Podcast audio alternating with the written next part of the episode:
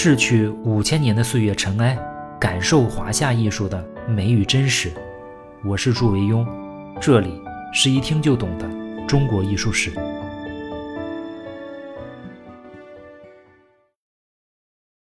各位好，拖更一天啊，看到你们在微信群里和节目下面催更，我其实很欣慰，证明我们节目啊还是有人着急听的。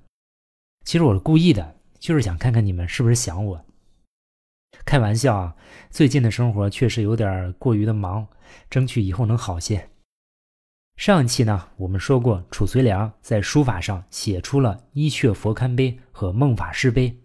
进入了五十岁左右啊，褚遂良就开始到了知天命的年纪，他的书法也进入了成熟期。我们总是提到成熟这个概念啊。但是啊，成熟其实没有一个绝对的标准，我们只是从后来者的角度上看，晚年的褚遂良，他的书法上达到了一个新的境界，他的线条出现了弹性，比起欧阳询和虞世南啊，我们能看出啊，褚遂良啊，他的性格稍稍的率性一些，他的这种性格呢，自然也就融入了他的书法之中。我个人总是感觉啊，褚遂良比起欧阳询或者虞世南啊，他更有艺术天赋。欧阳询在书法上的努力程度啊，要远远的高于虞世南和褚遂良。褚遂良之所以能跟欧阳询比肩啊，很大程度上就得益于他的天赋。当然，他的这种天赋啊，也是建立在刻苦练习的基础之上的。褚遂良的书法天赋啊，体现在很多方面。他对书法有很自己独到的见解，比如他创造性的提出了笔法的理论，非常有名。他说啊，用笔当如锥画沙，如印印泥。这两句话什么意思呢？历来都有很多不同的解释啊，似乎也都有一定道理。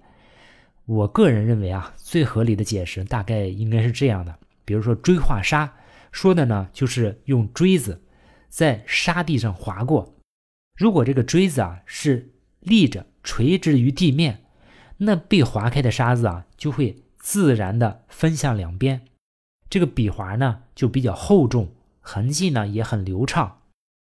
如果是用斜的锥子或者一根树枝也一样，你去划这个沙子啊，那样它的笔划就比较轻浮、漂浮无力。印印泥啊，说的不是我们今天的印泥啊，是古代的封泥，比如。一卷书简，为了防止别人偷看呢，那就用绳子系好，然后再用上面用专门的泥给封上，再把刻好的印章啊印在这个封泥之上，这个呢印泥上面就会留下很深的印章的痕迹。实际上，我觉得他是在强调一种准确和力度，意思是我们在练书法临摹字帖的时候啊，要像印章印刻在印泥上一样准确和有力度。当然。褚遂良的贡献也不只是这些啊，楷书的笔划在褚遂良这里有了一定的流动性，开始富于变化起来。由欧阳询等人建立起来的严谨的楷书结构啊，在褚遂良的笔下已经开始出现松动，他在试图创造另外一种美感，只是在他这里还不是特别明显啊，我们只是轻微的感觉到楷书到了褚遂良这里开始变得活泼。有个很有代表性的例子。就是倪宽赞，这是一个墨迹本啊，现藏在台北故宫博物院。倪宽赞是我最喜欢的褚遂良的书法，虽然它的可靠性也受到质疑，但是我们还是一贯原则啊，在没有特别有力的反对证据的前提下，我们还是选择相信倪宽赞啊。他整体写的清新流畅，结体和笔划都非常有特点。结体上那些夸张的长横啊，经常打破字的重心和均衡。笔划上粗细对比非常明显，它撇笔纤细而捺笔粗壮。但是呢，在褚遂良的笔下，所有的这些变化，他都处理的在视觉上极为舒适。倪宽赞这幅作品啊，是远看有颜值，近看有力道啊，绝对算得上是集美貌和实力于一身。我觉得在整个中国书法史上，也是不可多得的法帖，强烈推荐各位临摹啊。褚遂良仅凭这一幅倪宽赞就可以站在中国书法史上的第一排，他站在这个位置啊，甚至都不需要雁塔圣教序。近款雁塔圣教序的历史评价更高。凭借《倪宽赞》这样的作品啊，褚遂良终于可以名正言顺地接过欧瑜的衣钵，被举世公认为当朝书法第一人。一时间啊，他赢得了所有人的赞美与歌颂、鲜花和掌声。褚遂良啊，生活在骄傲里，也是这样的人生经历啊，让褚遂良无比爱惜自己的羽毛。后面发生的一切啊，都跟这息息相关。在唐太宗晚年啊，褚遂良的书法独步天下，政治上呢也越来越受到重视，仕途上是一帆风顺，政治上也有一些很不错的主张。我们也提到过他的少数民族政策。这里有一件事我们可以提一下，因为后面还会说到。唐朝初年啊，北方有一个东突厥，国力强盛。就在玄武门之变当年，李世民立足未稳，东突厥的颉利可汗和突利可汗啊联盟南下劫掠。李世民呢，赶忙派出勇将尉迟敬德组织反攻。尉迟敬德我们知道，绝对是一员勇将，在敌强我弱的情况下拼死一战，生擒敌将阿史德乌梅绰，取得小胜。但是啊。他仍然无法遏制突厥人前进的步伐，突厥军队的主力啊，很快就逼近长安，二十万铁骑啊，列阵于渭水河北岸。此时呢，长安城空虚。好在当时的李世民还是状态最好的时候，一点都不慌，一边分化瓦解突利可汗，一边呢，带着几个人对着颉利可汗一顿怒斥，说他背信弃义，我从来就没有见过如此下流无耻之人，反正就一顿骂吧。把这个杰里可汗骂得特别不好意思，最后呢，双方杀白马，签订了渭水之盟。当然送了很多东西啊。收到一堆金银财物的杰里可汗志得意满的回去了。此时的他完全没有意识到，他已经得罪了他一生最不该得罪的人。李世民一生中啊，对敌人也有过几次妥协，但是最终他们都付出了惨重的代价，这一次也绝不例外。仅仅四年之后啊，李世民就派出了六路总管、十万大军杀向了东突厥。名将李靖率领三千铁骑啊，夜袭定襄，一举击溃东突厥。颉利可汗呢，最后也是辗转被生擒，东突厥最后就灭亡。颉利可汗最后就病死在长安城，就类似于刘禅成了后主。在东突厥灭亡的过程中啊，北方又成长起来了一个铁勒部建立的一个新国家，叫血渊陀。薛延陀啊，他眼看着强大的东突厥一夜之间就灰飞烟灭，自己当然很怕，是吧？于是呢，薛延陀就赶紧遣使请婚。结果李世民呢，刚开始就同意了，太宗许以女妻之，就是说答应嫁过去一个公主。但是马上就后悔了，想反悔。这个时候呢，一贯主张对少数民族实行怀柔政策的褚遂良立即写了一道奏章，叫《荐与薛延陀绝婚书》。他在里面啊明确反对违背婚约。他说了两条意见，第一呢就是大国呀要注重信义。他说啊，臣闻信为国本，百姓所归，是以文王许枯骨而不违，仲尼宁去世而存信。这两个典故啊大概是这样的：就说周文王啊有一次做梦，梦见一个枯骨，答应啊把这个枯骨厚葬。后来醒来之后啊，果然自己就按照自己梦中的许诺做到了。呃，子贡呢有一次问孔子说：“治理国家需要什么条件？”孔子说：“足兵、足食、足信。”子贡说：“那去一条呢？”孔子说：“去兵。”子贡说：“那再去一条呢？”孔子说：“去食。”就是说，信义啊是最重要的，民无信而不立。褚遂良这里啊就用这两个例子说，看见诚信对一个国家的重要性。第二呢，就是少数民族啊，你打呀是打不完的。我们上期说过。褚遂良在这里说：“妾又龙沙以北，部落无算，中国击之，终不能进。突厥王延陀胜。”褚遂良的意思很明确，就是说你刚刚灭了东突厥，这血延陀又起来了呀。现在你即使你灭了血延陀，还有其他游牧民族还会趁机崛起，你永远也打不完。这件事情最后是怎么处理的呢？咱们后面的章节再说。褚遂良这一次的意见没有得到采纳，但是还是升了官。当年呢，加银青光禄大夫。到了贞观二十一年，就是公元六百四十七年啊，褚遂良的父亲褚亮去世，他不得不暂时回乡守孝。第二年呢，褚遂良又被启用为黄门侍郎，同年九月被提升为中书令。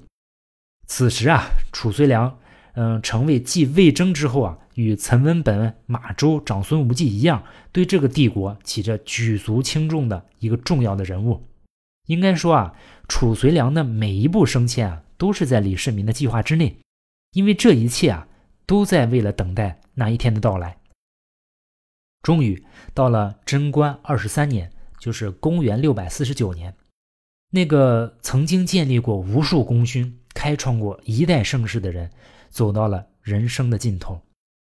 唐太宗李世民啊，在弥留之际，他把长孙无忌和褚遂良招到卧室里，对二人说：“啊，说卿等忠烈，简在朕心。昔汉武继霍光，刘备托诸葛，朕之后世，一以为卿。太子仁孝，卿之所系，必须尽诚辅佐，永保宗社。当然，这些都是套话了。李世民、褚遂良和长孙无忌啊，都是绝顶聪明的人。”我觉得这里有一句话，李世民没有说破，但是三个人心里都明白，就是说，你们两个人主张立李治，是吧？好了，现在朕听了你们的话了，如今你们可不能再找什么借口了吧？可要竭力辅佐我这儿子。李世民呢，又对太子李治说：“说有长孙无忌和褚遂良在，国家之事啊，你没有什么可以担心了。”最后呢，命令褚遂良起草善后诏书。到了贞观二十三年，就是公元六百四十九年的六月份。李治呢继皇帝位，李治当然也知道这个褚遂良的脾气很大，所以就要抚慰，给褚遂良升官，封褚遂良为河南县公。第二年呢，又升为河南郡公。所以啊，我们现在称呼褚遂良一般叫做楚河南。但是啊，褚遂良这边是拒腐蚀永不沾，只要李治啊稍有不对啊，那还是横挑鼻子竖挑眼。李治，你想想，当时也是年轻气盛啊，心想老这么挑我毛病，老虎不发猫，你当我病危呀？一生气呢，第二年就借故有人弹劾，把褚遂良贬为同州刺史。这是褚遂良第一次遭贬，但是不是最后一次。两年之后啊，就到了永徽三年，公元六百五十二年，机会终于来了，因为第二年呢就是癸丑年，癸丑年是不是特熟悉？啊正是《兰亭序》诞生的三百年。五个甲子过去了，整整三百年。李治呢，决定要立两通碑，纪念一下这个重要的年份。那既然要写碑嘛，那肯定要用本朝最好的书法家，谁呢？大家就异口同声地说：“褚遂良呀！”自从欧阳询和虞世南过世之后啊，天下谁的书法能跟褚遂良争锋呀？再加上长孙无忌他们在旁边竭力的说好话，李治一想，好吧，那就把褚遂良叫回来，顺便看看他反省的怎么样了。于是呢，就在永徽四年（公元六百五十三年），五十七岁的褚遂良回到了长安城。褚遂良在地方上待了两年，确实也冷静了一点想想 要干事啊，还得回到中央。于是呢，为了重新调回中央工作，也是为了显示一下当世书法楷模的能力，所以他一发力就写出了一生最重要的作品《雁塔圣教序》。写完之后呢，呈现给李治。李治看了之后，当然非常满意了嘛。再看看褚遂良的态度，哎，似乎好像也不像原来那么难沟通了。于是到了公元六百五十三年，李治呢又把褚遂良召回京城，封为尚书右仆射，执掌朝政大权。褚遂良呢就重新回到政治生涯的巅峰。我们就好好看看褚遂良这篇《雁塔圣教序》啊。有两块石头，一块呢叫《大唐三藏圣教之序》，是李世民撰文，褚遂良书，嗯，它的行列是自右向左正常的。还有一个呢叫《大唐皇帝述三藏圣教序记》，是李治撰文，褚遂良书，它的行列呢是自左向右。这两块石头啊是相对而立，立在西安慈恩寺的大雁塔下。主要内容呢，就是为了表彰三藏法师取经和翻译佛经的事迹。我们通常说的圣教序啊，有两个版本，一个版本呢就是褚遂良的这个雁塔圣教序，另外一个版本就是怀仁和尚用王羲之的字做的集字圣教序。这个要更晚一些啊，比褚遂良写雁塔圣教序还要晚十九年，而且这个怀仁集王羲之的字啊，历时二十五年才完成，集得非常好。所以，中国书法史上怀仁集字圣教序，也是一本非常重要的法帖。这个我们讲王羲之的时候，大概也说过。我们看《雁塔圣教序》就能看出啊，五十七岁的褚遂良已经脱离了中年时代学习欧瑜的面貌，也没有了北碑的那份外露的刚健。随着年龄、阅历和学养的增加啊，他把所学到的东西啊，都已经内化成一种特殊的韵味。虽然还没有欧阳询晚年做的那么好啊，毕竟此时的褚遂良还不到六十岁嘛。雁塔圣教序代表了一个艺术家的成熟，已经有一种非常明显的辨识度。我们老远一看就知道这是褚遂良。我们看字的细节啊，它的法度强烈，自带一种刚劲和力量的感觉。时代特征和他个人的性格特征非常明显。他用笔方圆兼备，章法疏朗。成为不同于欧阳询和虞世南的处事特色。褚遂良的起收笔处理的都更加随意一些，不像欧瑜那么一丝不苟啊。这样呢，褚遂良的字啊看起来就更加的轻快活泼。褚遂良书法中，即使是短线条，也是一咏三叹的情调。弧线的大量使用，使原本笔直坚挺的基本笔画增加了柔和委婉的气象。但是这也不是那种妩媚的委婉，它自带一种刚劲气。这些书法用笔使褚遂良的书法显得生动活泼。最有特色的就是体现在那些长笔画，比如长横，往往是一笔三过，直中带曲，中间很细，很有立体感。后面瘦金体的圆头啊，我们基本上就可以从这里找到。再说说结字啊，褚遂良的字啊，它的结体还是延续了欧瑜的一脉。中宫收紧，四方展开。不同的是，他的字啊受到隶书的影响更大一些，有一些字呢偏扁，结体上改变了欧瑜的长形的字。褚遂良创造了一种笔划纤瘦，但是结体饱满的字体啊。最终呢，宋徽宗把这种风格发挥到极致。请注意啊，我这里的意思并不是说宋徽宗的字比褚遂良好啊，他们完全不是一个级别的选手。书法的结构啊，有一个总的原则，就是但凡线条厚重的书风啊，为了避免中间拥塞啊，它的结体呢就竭力的向四周扩张，中宫比较松，字体呈外拓的形状，比如颜真卿、像苏轼、像黄庭坚。相反呢，线条比较瘦劲的，为了避免字中留白过多而容易出现松散的情况，他不得不采用收缩的结体，中宫都收得很紧。通常他们都会尽力的把字处理的瘦长一些，比如欧阳询和虞世南。褚遂良的大多数字呢也是接近瘦长的，但是他有一些字是结体方正，甚至偏扁的。我刚才说了，就是受到隶书的影响。清朝人啊说褚遂良说楚书提笔空，运笔灵，瘦硬轻挺，字是绝品。褚遂良楷书的用笔流畅灵动，他的书写速度啊明显很快。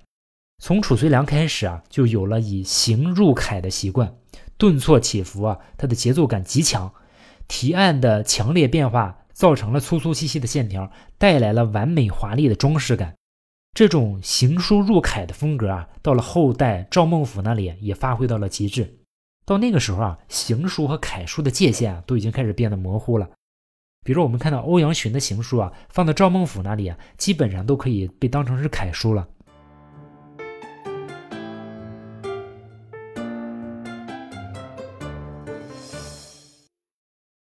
写完《雁塔圣教序》，褚遂良凭借优异表现回到京城之后呢，本来以为这下就可以踏踏实实的为大唐帝国做些事情，好对得起太宗皇帝的嘱托和信任。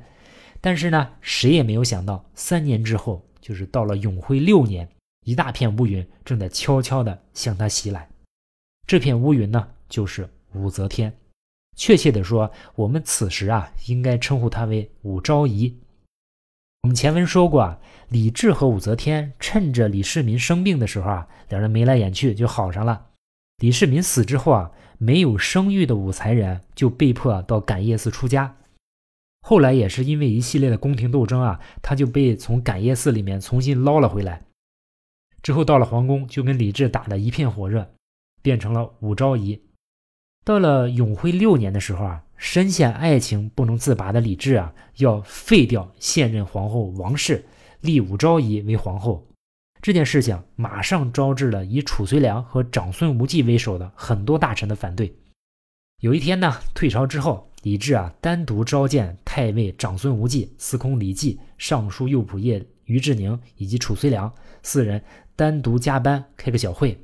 我们中国人向来都是这样嘛，大事开小会，小事开大会。其实这几个人啊，心里也都知道是什么事儿。在走进去的时候啊，褚遂良就对另外三个人说啊：“说上意欲废中宫，必议其事。”就是说，皇上啊要废掉皇后好久了，今天说的肯定就是这件事。我褚遂良今天可是要誓死进谏，不知道三位是什么意见呢？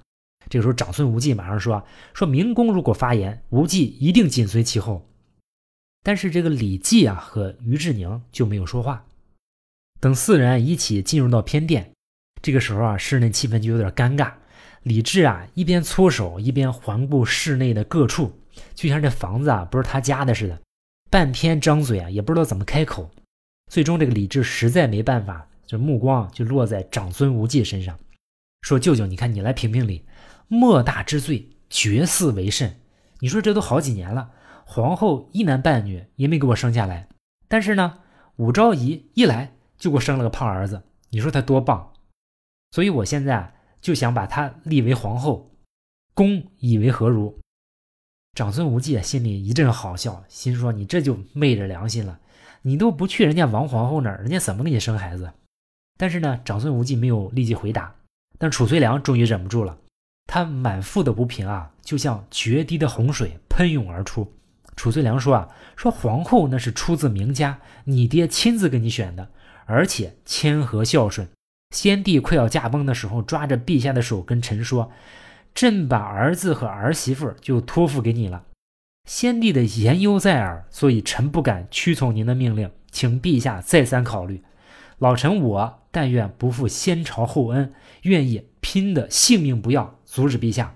说到这里呢，他情绪就激动了。《新唐书》里面说：“置护于阶。”古人上朝啊，都是持护的，就是每人手里拿一块小板子。咱们看电视都看到是吧？这个小板子的本意啊，是大臣有什么东西要在朝堂上面说的，年纪大了嘛，怕记不住，就提前拿笔写在这个小板子上，相当于一个提词器或者小抄的功能。或者说啊，皇上临时说了什么东西，那你大臣怕忘了呢，也可以记在上面。现在我们还能看到有的国家那大臣每天见到皇上都要拿到一个小本儿一直记，咱们还嘲笑人家，其实人家是懂古礼，是吧？后来啊，时间久了，这个户呢就由一个实用器变成了一个礼器了。上朝的时候啊，大臣俩手一捧，显得特别庄重。我们有一个典故叫满床户，说的就是唐朝名将汾阳王郭子仪六十大寿的时候啊，七子八婿都来祝寿。他这些儿子和女婿啊，都是朝廷里的高官，手里呢都有护板，所以拜寿的时候啊，把这个护板放在一起啊，能放满一张床，就是来说明人家一家人啊位高权重，影响之大。褚遂良这个时候啊，扔了护板说：“还陛下此户，还不解气啊？”趴在地上就开始磕头，最终啊叩头致流血。那李治的性格，他哪见过这种？他也特别生气，说：“来来人，赶紧把他给我拉出去！”拉出的意思啊，通常就是要处理的意思。这时候，长孙无忌在旁边半天没说话，听说要处理李褚遂良，马上说：“说遂良受先朝顾命，有罪不加刑。”李治这一听，这舅舅这话虽然气人，但是确实也说的在理。于是呢，这场争论只能不欢而散。第二天，李治想起来了，说：“哎，站在旁边那个李绩啊，昨天一直没说话，还老给我使眼色，不知道什么意思。来，把他叫来问问。咱们必须隆重介绍一下这个李绩啊。李绩呢，就是评书里面老说的那个徐茂公。李绩啊，他原名叫徐世绩，字茂公。后来因为立功很多啊，被朝廷赐姓李，就改叫李绩。他一生啊。”战功无数，最后七十多岁挂帅，还能灭了高句丽。你想杨广和李世民都没能干成的事啊，李绩能干成，可见能力之强悍。唐朝初年，虽然是名将无数，但是李绩啊也属于鹤立鸡群的。但是我们看看李绩他的政治敏感度啊，丝毫不比军事上低。也许啊，他心里头早就不满了长孙无忌和褚遂良主宰朝堂的现状了。也许呢，他已经感受到了李治背后那个女人无比强大的政治能量了，反正这一次啊，他决定站在皇帝和武昭仪的阵营。李治把李绩叫来问：“哎，说昨天你老朝我挤眉弄眼，怎么回事啊？你也看到了，说褚遂良是顾命大臣，立武昭仪的事情啊，他不同意啊，怕是不好办呀。”这个时候，李绩回答说：“此乃陛下家事，不合问外人。”李治一听啊，终于有人支持自己了，那喜出望外。我早知道你行，说得好。李绩一句话，彻底改变了李唐王朝的命运。也将褚遂良和长孙无忌的命运推入了无底的深渊。到了永徽六年，就是公元六百五十五年的十月份，整个长安城都被装饰的流光溢彩、富丽堂皇，每一条街道、每一个角落都被打扫得一尘不染、干净整洁。因为这个城市啊，即将迎来新的女主人，武昭仪被册封为皇后。本来就熙熙攘攘的长安城啊，此时更是平添了许多的热闹。可能没有人留意到，此时啊，一辆朴素的马车自南门而出，车帘半卷。细心的人透过车帘，或许可以看见坐在车里的人脸上了无声色。他就是褚遂良。贬谪的圣旨啊，是刚刚下达的，他被彻底的赶出朝廷，到潭州任都督，就是今天的湖南长沙那一片地区。褚遂良此时虽然绝望，但是可能他还没有充分意识到前途的凶险。如果他知道以后将要发生的事情，此时呢，他一定会回头再去看一眼他那心爱的长安城，因为这是他最后的机会。两年之后，到了唐显庆二年，就是公元六百五十七年春天的时候，褚遂良被调到离京师更远的桂林，今天的广西桂林啊，去任都督。同年晚些时候啊，武则天指使许敬宗和李义府这两个人诬告中书令来济。和门下侍中韩元跟广西的褚遂良勾结，共同谋反。许敬宗我们可能熟啊，就是那个在隋末他的老爹啊被宇文化及杀的时候，靠手舞足蹈来保命的那个人。有了许敬宗这样的小人诬陷，那罪名肯定很快就有了嘛。因此啊，褚遂良就被贬到了更远的爱州。爱州听着很好听是吧？其实很远，在今天的越南清化。褚遂良没有机会反驳，他也知道。他那样做也是毫无意义的。绝望之中的褚遂良上了一封陈情书给高宗，诉说自己曾经长期为高祖与太宗效劳。当初呢，也正是因为他的坚决支持，你李治才能坐上今天的位子。但是啊，结果仍然是无济于事。我们知道，自卑懦弱的人通常也都薄情。贞观三年，到了公元六百五十八年的时候啊，褚遂良在爱州带着遗憾离世。享年六十三岁。他死之后，武则天还没有放过他。一方面把他的官爵全部削掉，另外一方面呢，把他的子孙后代也全部流放到爱州。到了唐朝神龙元年，就是公元七百零五年，那当时褚遂良已经死了四十六年，他才得到平反。后来他作为功臣啊，得以配祀于高宗的庙中。而且他的画像也被置于凌烟阁之上，以示他与唐初的那些开国英雄们有同样的功劳。褚遂良终于吃上了一口冷猪肉，不知道在地下的他能否有些许的欣慰。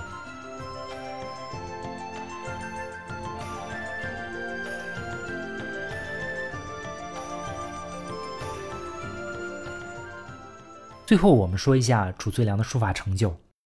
在唐朝初年啊，由于李世民的推崇，社会的书法风气啊非常浓重，直追东晋的二王时代。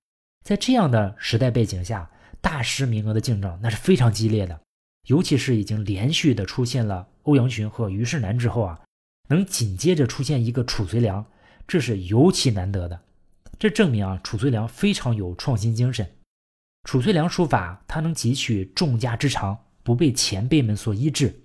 他的字啊，给人感觉刚柔并济、清朗潇洒，堪称隋唐楷书过渡的桥梁。他不仅继承了唐代书法家欧阳询和虞世南等人的特点，更深得了东晋王羲之书法的精髓。北宋米芾啊，对唐代的书法家都很有微词。我们说米芾这人就是特别狂嘛，唯独对褚遂良赞不绝口。他说啊，如驾驭战马，举动从人，而别有一种骄色。米芾的儿子米友仁说的更厉害，说楚书啊，在唐贤诸名士书中最为秀颖，得西之法最多者，真子有立法，自成一家，非诸人可以比肩。唐代书法家颜真卿后面的薛稷啊，都曾经师从于褚遂良。宋代的黄庭坚、米芾、赵佶等人也从他的书法中汲取了丰富的营养。如果你只看一幅作品，或者说只看一个人的作品，我们的感受可能不明显。但是啊，如果把北魏墓志、把欧阳询、把虞世南和褚遂良的作品放在一起，我们会非常明显的看到一种风格上的转变，以及褚遂良的重要。北碑它体现了一种刀砍斧剁的鼓励，欧阳询体现了一种恪守法度的严谨，虞世南体现了一种温文尔雅的含蓄，褚遂良呢就体现了一种筋骨外露的挺拔。这是褚遂良作为一代大师对书法发展的主导性贡献。褚遂良的字里啊，比起前人啊，他还多了一些潇洒和飘逸，有那么一股不在乎、不迁就、不妥协的劲头在里面。不得不说啊，这种性格。成就了褚遂良，也葬送了褚遂良。他太爱惜自己的羽毛，也太看重对李世民临终前的承诺。当他做出人生最重要那次坚持的时候，当他磕头如捣蒜、血染台阶的时候，他似乎已经忘了，他面前的那个人已经由宽宏博雅的李世民变成了自卑刻薄的李治。何况真正决定他命运的，其实是李治背后那个凶狠的妇人。褚遂良注定要为自己这种略带任性的刚直付出代价，他的结局已经不可避免。好，褚遂良呢，我们就说到这里。留给大家一个问题啊，猜猜我们下一期会讲谁呢？这个人很难猜的啊，看谁能猜得对。好，下次见。